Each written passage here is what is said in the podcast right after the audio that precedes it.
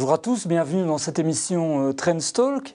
Euh, ben, la situation pandémique euh, se prolonge, on ne sait pas très bien quand on en sortira, et puis derrière tout ça, il y a évidemment le contexte plus global pour euh, euh, les petites entreprises, pour les indépendants, pour les classes moyennes. Euh, on, peut en parler aussi euh, par-delà euh, les incidents, par-delà les comités de concertation. Et on accueille euh, pour en parler euh, leur ministre, David Clarinval, euh, bonjour. Bonjour. Vous êtes ministre euh, bah, de tout ce dont on a parlé, c'est-à-dire des petites et moyennes entreprises, des classes moyennes, des indépendants. Vous êtes aussi ministre de l'agriculture et de- des réformes institutionnelles. Mais on va surtout parler de ce domaine-là. On vous voit souvent, alors pas que dans ces contextes-là, mais on vous voit souvent dans le cadre de comités de concertation. Est-ce que vous avez annoncé cette semaine, si je ne m'abuse, la prolongation de certaines mesures, notamment les dispensations de cotisations sociales pour euh, les indépendants. Euh, On a l'impression que cette crise n'en finit pas. Alors, quel est l'état des lieux de ce secteur euh, de manière générale? Est-ce que c'est une situation qui devient difficile à vivre? Est-ce que quand on prolonge des mesures comme ça, on se dit bah, euh, on va en sortir un jour On en est où?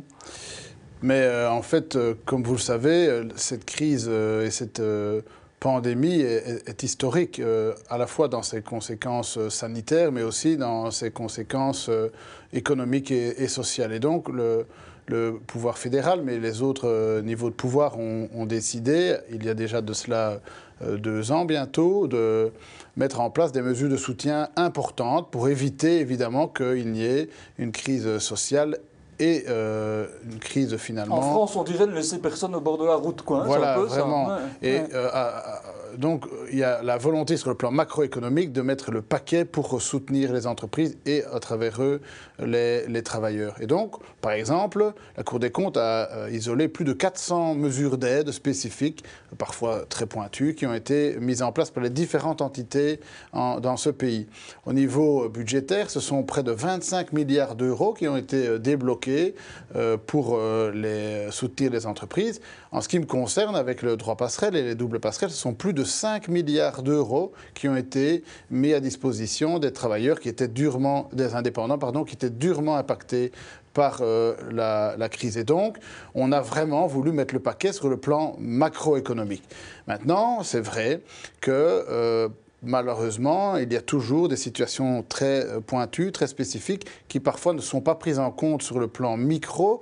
Et donc, il y a parfois de quelques euh, situations où, euh, qui ne sont pas nécessairement prises en compte suffisamment. Il y a encore des personnes qui sont dans des situations très difficiles, malheureusement, parce que la crise s'éternise ou parce qu'ils ils ont des investissements particulièrement importants ou parce qu'ils avaient un statut qui n'était pas nécessairement parfait. Donc, on peut dire que sur le plan macroéconomique, on- je pense que la Belgique a pu traverser et traverse encore cette crise, mais sur le plan plutôt micro, il y a quand même des secteurs et parfois des individus qui sont encore en Et- souffrance. Et comment vous sentez-vous ça J'imagine que vous avez pas mal de contacts. Enfin, vous en avez eu beaucoup Mhm. pendant la crise, mais vous avez sans doute encore des contacts maintenant. Oui, ben, Euh, euh, bah, c'est une drôle de crise parce qu'il y a eu la reprise à un moment, puis maintenant on parle de difficultés liées à la facture d'énergie euh, euh, ou à l'indexation, on en parlera. Mais, mais est-ce que est-ce que c'est c'est un moment où les gens se disaient ah on va respirer et en fait pas pas vraiment. Mais Euh, il, faut, il faut bien se rendre compte que les secteurs qui sont encore fermés aujourd'hui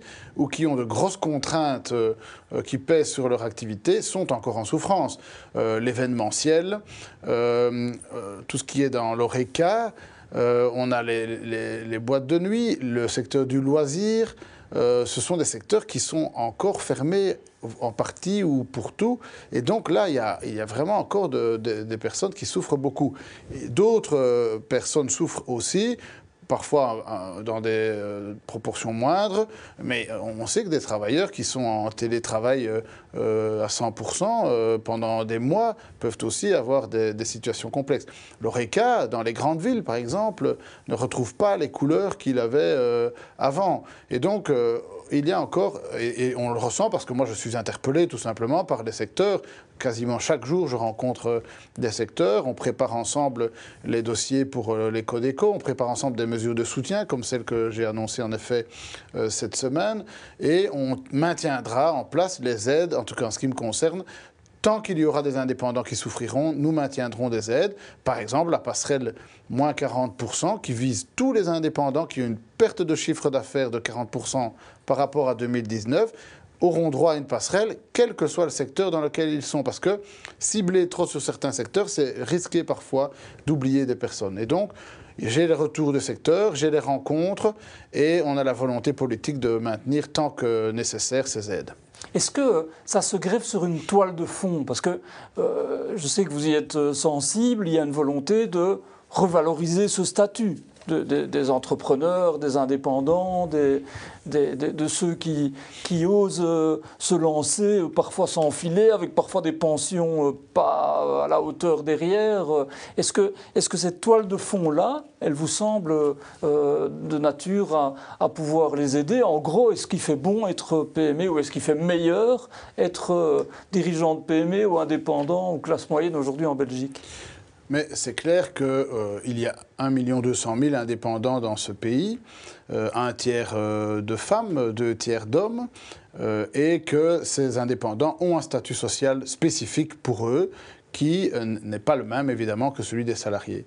Et donc, depuis Sabine Laruelle, mais aussi avec Willy Borsu, il y a eu de nettes euh, améliorations du statut social des indépendants. Et nous poursuivons euh, ce travail avec euh, déjà toute une série de mesures qui sont prises en, prises en compte et qui sont mises en œuvre.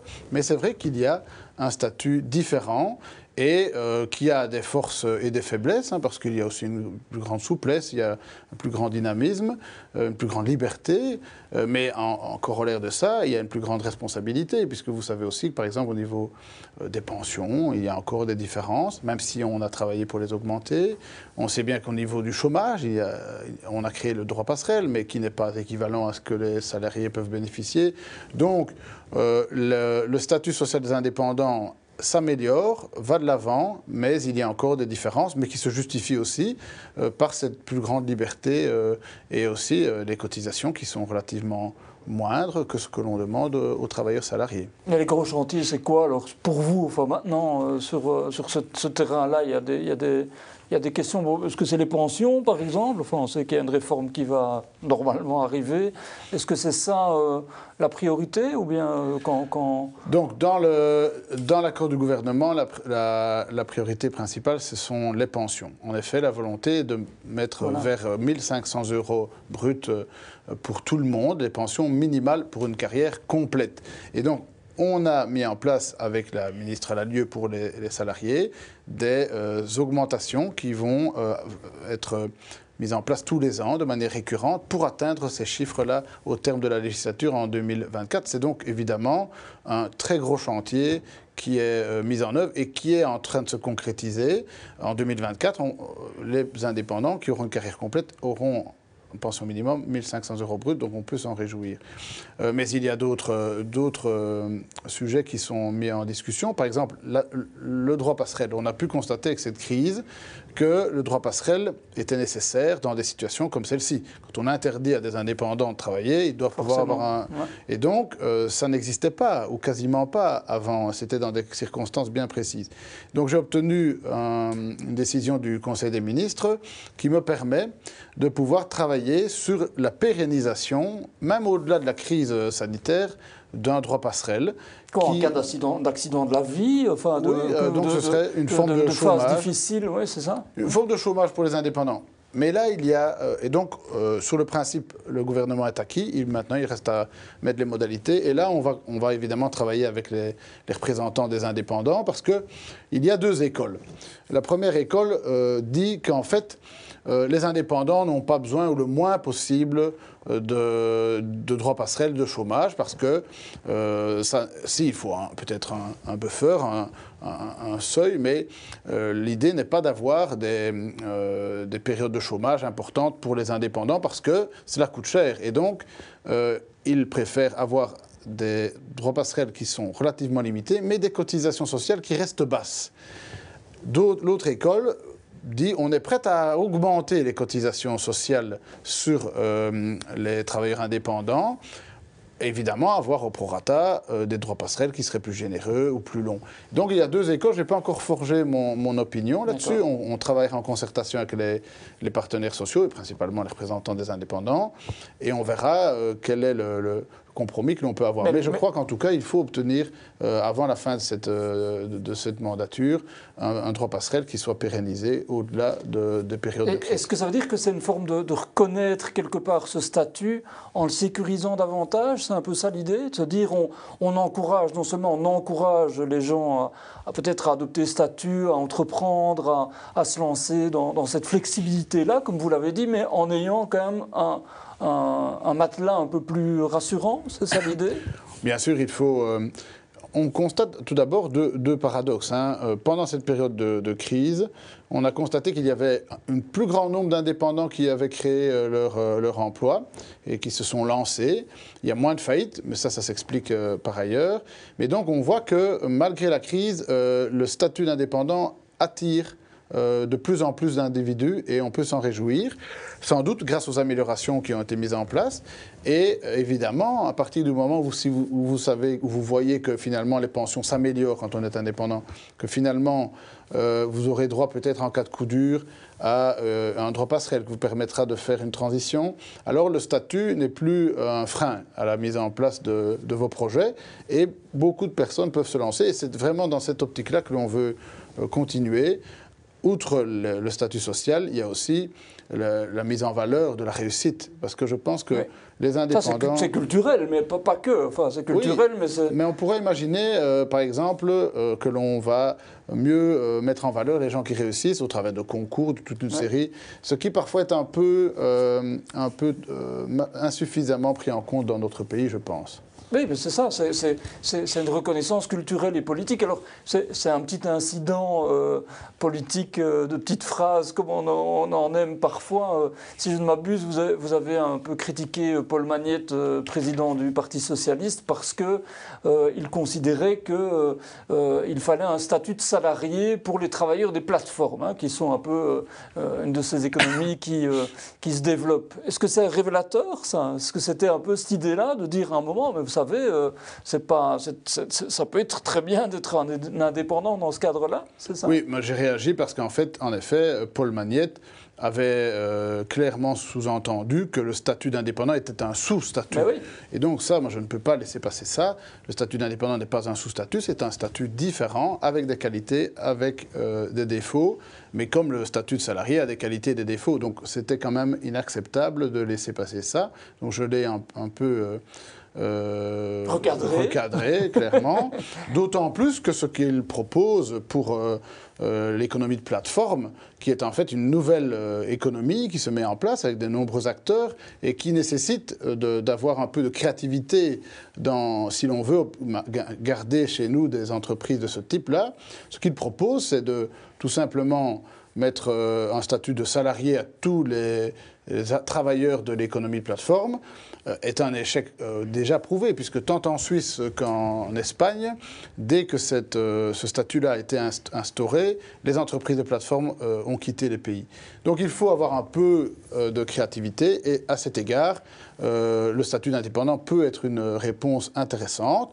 Il y a maintenant un travail qui est mené au niveau du Cairn pour obtenir finalement un statut spécifique, et je, je pense qu'on va pouvoir obtenir un bon compromis. Mais venir dire que euh, c'est un sous-statut que d'être indépendant, ça je ne peux pas laisser passer. Et euh, je pense qu'au contraire, on doit pouvoir euh, utiliser ces forces de, ce statut dans ce cadre-là. Aujourd'hui, il y a l'économie de plateforme, il y a toute une série de défis nouveaux qui se présentent à nous. Les indépendants doivent pouvoir être aidés. Et donc, par exemple, on constate que il y a des cyberattaques qui sont menées. C'est quelque chose qui euh, euh, n'existait pas il y a quelque temps. On va mettre en place euh, prochainement toute une politique d'aide à la cyberprotection des, entreprises et des indépendants. On voit que la crise a été très dure pour les indépendants, mais via les, fonds européens qui sont mis en place, on va investir massivement pour que les indépendants et les entreprises puissent investir dans les secteurs du digital et du green de telle sorte à ce qu'ils puissent s'adapter aussi aux nouvelles. Euh, parce que vous dites qu'il y, y, a de plus en plus d'indépendants et d'entrepreneurs, quelque part, c'est peut-être aussi parce que ça correspond à une évolution de société vers plus de souplesse, une meilleure gestion de son temps, euh, des esprits d'entreprise dans des, dans, des petites, dans des petites structures, en fait. Euh. Ce, paradoxe de la création du d'un plus grand nombre d'indépendants pendant la crise et d'une diminution des faillites, ça c'est pour toute une série de mesures de protection. Notamment les aides, enfin oui. oui. Mais ce paradoxe, en fait, il est, il est double. Alors, il y a en effet, des nouveaux statuts, on l'a dit, l'économie de plateforme, par exemple, qui, qui, qui incite la création de nouveaux indépendants. Mais il y a aussi toute une série de personnes qui ont réfléchi et qui ont, se sont posé des questions, qui sont parfois restées au chômage temporaire pendant un certain nombre de temps, et, ou qui ont décidé, parce que euh, le, la période euh, a été propice à l'introspection, qui ont décidé de se lancer dans un, dans un projet dont ils rêvaient depuis un certain temps. C'est un projet de vie aussi. Hein, et, on constate beaucoup, on a beaucoup de témoignages en ce sens. Et donc, ils se sont lancés. Et moi, je trouve ça formidable euh, que l'on puisse avoir plus d'indépendants qui portent des projets dans notre pays. Et donc, il faut évidemment les soutenir. Et c'est pour ça aussi, par ailleurs, que l'on a décidé, euh, avec le, le gouvernement, de mettre en place des mesures d'aide à l'investissement, par exemple. Euh, on a augmenté le plafond d'aide pour le, tax shelter. Donc ce sont, parce que quand vous vous lancez, vous avez quand même besoin d'un coup de pouce financier pour pouvoir investir.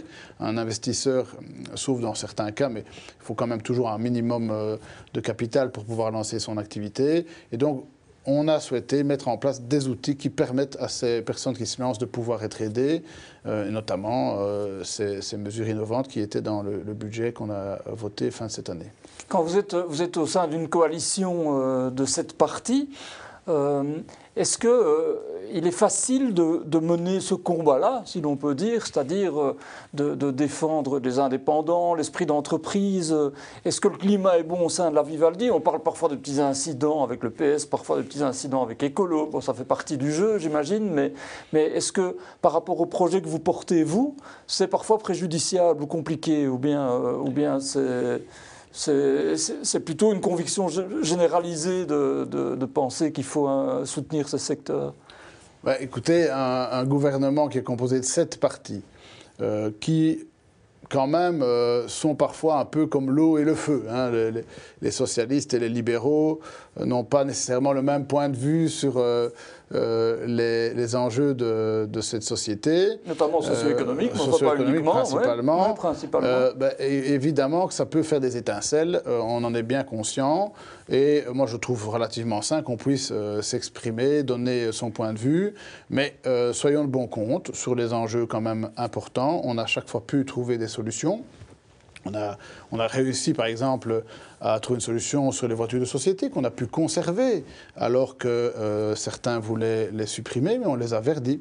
On a réussi à sauver les zéro cotisations. Vous savez que certains voulaient les supprimer, considérant que c'était un cadeau. d'engager notamment le premier, premier travailleur, c'est ça, sans, cotisation. Donc c'est un encouragement. Euh, certains partis pensaient que c'était euh, des cadeaux qu'on faisait aux entreprises. On a bien sûr démontré qu'en fait c'était un incitant pour créer son premier emploi. Donc on a pu convaincre et, et sauvegarder ces mesures. On a pu mettre en place euh, des aides à l'investissement et toute une série euh, de, choses. Donc, euh, c'est vrai que les, les, discussions sont vives. Mais jusqu'à présent, on a quand même pu toujours, in fine, trouver de, compromis assez constructifs dont je me réjouis. Mais est-ce que 2022 sera l'année des, des, grands enjeux? Parce que on, parle, on a parlé un peu des pensions, on a déjà un peu parlé, on peut parler de, la fiscalité, on a parlé de l'emploi, il y a encore des, choses à faire en termes d'emploi. Il y a maintenant l'enjeu énergétique qui n'est pas, qui pas mince et qui, euh, qui euh, s'impose de plus en plus comme en urgence. Est-ce que vous dites que c'est un peu l'année de vérité pour la Vivaldi ou bien c'est exagéré? Bah, je pense qu'en effet, les défis qui sont devant nous euh, sont très importants. Vous l'avez cité, le dossier euh, du nucléaire, hein, clairement. Euh, sortie ou pas, enfin en tout cas sortie complète ou pas, euh, et, l'avenir du mix énergétique, hein, en gros. Ce n'est un secret pour personne que, en ce qui nous concerne, nous pensons qu'il faut garder deux centrales pour pouvoir garder des prix abordables, parce qu'on voit l'explosion des prix d'une part, pour pouvoir garder une souveraineté énergétique, hein, avoir suffisamment d'électricité pour fournir nos entreprises et nos citoyens, mais aussi pour ne pas polluer et émettre des gaz à effet de serre. Donc, il y a un enjeu là qui est, qui est important. Et qui ne doit pas être évident. Enfin, qui ne doit pas être évident, mais voilà, je, je pense qu'on devrait pouvoir solutionner ce problème cette année. il y a un autre enjeu important, c'est l'inflation. On constate en effet que euh, avec euh, la hausse des prix de l'énergie notamment, on a un impact sur l'inflation, avec le corollaire à cela que pour les entreprises en Belgique, l'indexation engendre une hausse automatique des salaires et donc avec un impact sur la compétitivité des entreprises. Donc c'est clair qu'il faut être attentif à cela. Ça veut dire quoi Ça veut euh, dire, hein, parce que les fédérations patronales ont demandé à un moment un saut d'index et puis c'est plus aussi clair. Non, non, le premier, a clair, le premier ministre a clairement rappelé qu'il n'y aurait pas de saut d'index. Ben, ça veut dire un changement du système Mais euh, comment... Le premier a, clairement dit qu'on pourrait réfléchir peut-être à, si on voit que l'inflation euh, reste à un niveau aussi élevé longtemps, alors il faudra peut-être euh, réfléchir à, quelques autres mesures. Mais pour le moment, on espère qu'en fait l'inflation vienne à, revenir à un taux approximatif euh, des 2% fin de cette année. Donc, Plus gérable, quoi. On, veut rester. Mais il y a d'autres enjeux. La réforme des pensions, vous l'avez dit, mais elle doit être soutenable. Hein, il y a aussi. Oui, c'est bien de donner des, bonus, mais derrière, il faut. Eh ben, le, budget, le budget de l'État, oui, donc il faut augmenter, on l'a dit tantôt, on va le faire pour les indépendants et les, salariés, on va attendre, atteindre les 1500 euros bruts avec Ça, une pension complète, donc, euh, mais cela coûte de l'argent, donc il faut quand même être conscient de cela. Euh, réforme fiscale, il faut récompenser les gens qui travaillent, que ce soit même au niveau des pensions. On pense que c'est normal qu'une personne qui a travaillé, euh, notamment euh, un indépendant qui a travaillé 20 ans, doit avoir une pension qui est supérieure à un demandeur d'emploi qui a chômé pendant 20 ans. Or, aujourd'hui, ça n'est pas le cas. Donc, pour nous, il faut mieux récompenser le travail dans le cadre de la réforme des pensions. Il faut aussi mieux récompenser le travail dans le cadre de la réforme fiscale on voit que les classes moyennes sont encore euh, très lourdement taxées dans ce pays. Et donc, on attend évidemment que euh, tant Mme Lalieu que M. Van Petegem viennent avec des propositions. Les premières ébauches n'étaient pas euh, toujours très satisfaisantes de votre point de vue. en ce qui concerne la réforme des pensions qui a été proposée unilatéralement par Mme Lalieu, en effet, ça n'allait pas, pas dans le bon sens. Mais aujourd'hui, ce, ce, dossier a été remis sur la table et les discussions sont en cours. J'espère qu'on pourra quand même revenir à des choses plus... De meilleurs sentiments. Exactement. Pour le, ministre des Finances, euh, le travail est en cours et on, on, pense que cela pourra aboutir dans, le courant de l'année. Donc voilà des... Donc, une année importante. C'est une année euh, assez importante avec des enjeux euh, fondamentaux et euh, sur lesquels euh, on compte bien évidemment euh, peser pour que les travailleurs de ce pays soient mieux récompensés. Est-ce qu'il il y a eu un débat interne à votre parti ces dernières semaines, avec le départ de Jean-Luc Cruc, ministre wallon du budget pour ne pas le nommer, hein, qui a trouvé son successeur, un jeune qui incarne l'avenir du parti. Mais en attendant, on a parlé un peu de droitisation du MR. Qu'est-ce que vous pensez, vous, de ça? Oh, écoutez, euh, moi je connais le parti depuis euh, longtemps. Hein. Je travaille euh, maintenant depuis 20 ans, dans, pas dans le parti, mais aux côtés des présidents successifs. Et donc, à tous les niveaux d'ailleurs, vous avez été à peu près. J'ai travaillé à Région Wallonne, voilà. Mais honnêtement, il est faux de dire que le MR se droitise. Le MR est un parti de centre droit, bien connu, classique ce qui est nouveau, me semble-t-il, c'est d'une part un président qui un, un, libéralisme décomplexé. Et il n'a pas peur d'assumer des positions qui parfois étaient un peu euh, mises sous le tapis parce qu'on avait peur de, de déplaire. ça, Maintenant, vous, ça, vous, soutenez ça ah, Moi, hein je suis enthousiaste. Moi, je suis mhm. vraiment très enthousiaste. Je trouve que ça apporte un Même si ça vous fait parfois des problèmes dans la gestion de la, coalition. Mais... Oui, mais on, assume. On mhm. assume nos positions, ce que parfois, on a parfois eu peur. Par contre, ce qui, ce qui est plus étonnant, c'est euh, toute une... Et on le voit mieux en France, hein, où la, politique est plus claire, c'est la gauche qui, elle, euh, parfois, euh, a des positions plus conservatrices. Vous savez, ceux qui bloquent souvent dans les discussions, ce sont, ce sont les syndicats qui bloquent des réformes et sur toute une série de, de, mesures en lien avec la liberté, le, port du voile, etc. Ce ne sont, n'est pas les, libéraux qui sont les conservateurs. Et donc, au contraire, je trouve qu'on a pu retrouver une plus grande liberté d'expression. En tout cas, c'est décomplexé. C'est le terme qui est exact. Donc, c'est faux de dire qu'on se droitise. D'ailleurs, comme le dit mon président, que l'on nous montre le dossier sur lequel on est en, divergence par rapport à ce qui était fait avant euh, par, euh, par Charles Michel ou par euh, Didier Renders ou, même Jean Gaulle. Je crois qu'il y a aussi un peu de jeu politique derrière tout ça, où on a bien un peu de coller des étiquettes au MR euh, pour essayer de le, salir. On, fait de la politique, on n'est pas, ce n'est pas des bisounours. Hein, donc euh, je crois qu'il y a un peu de ça aussi.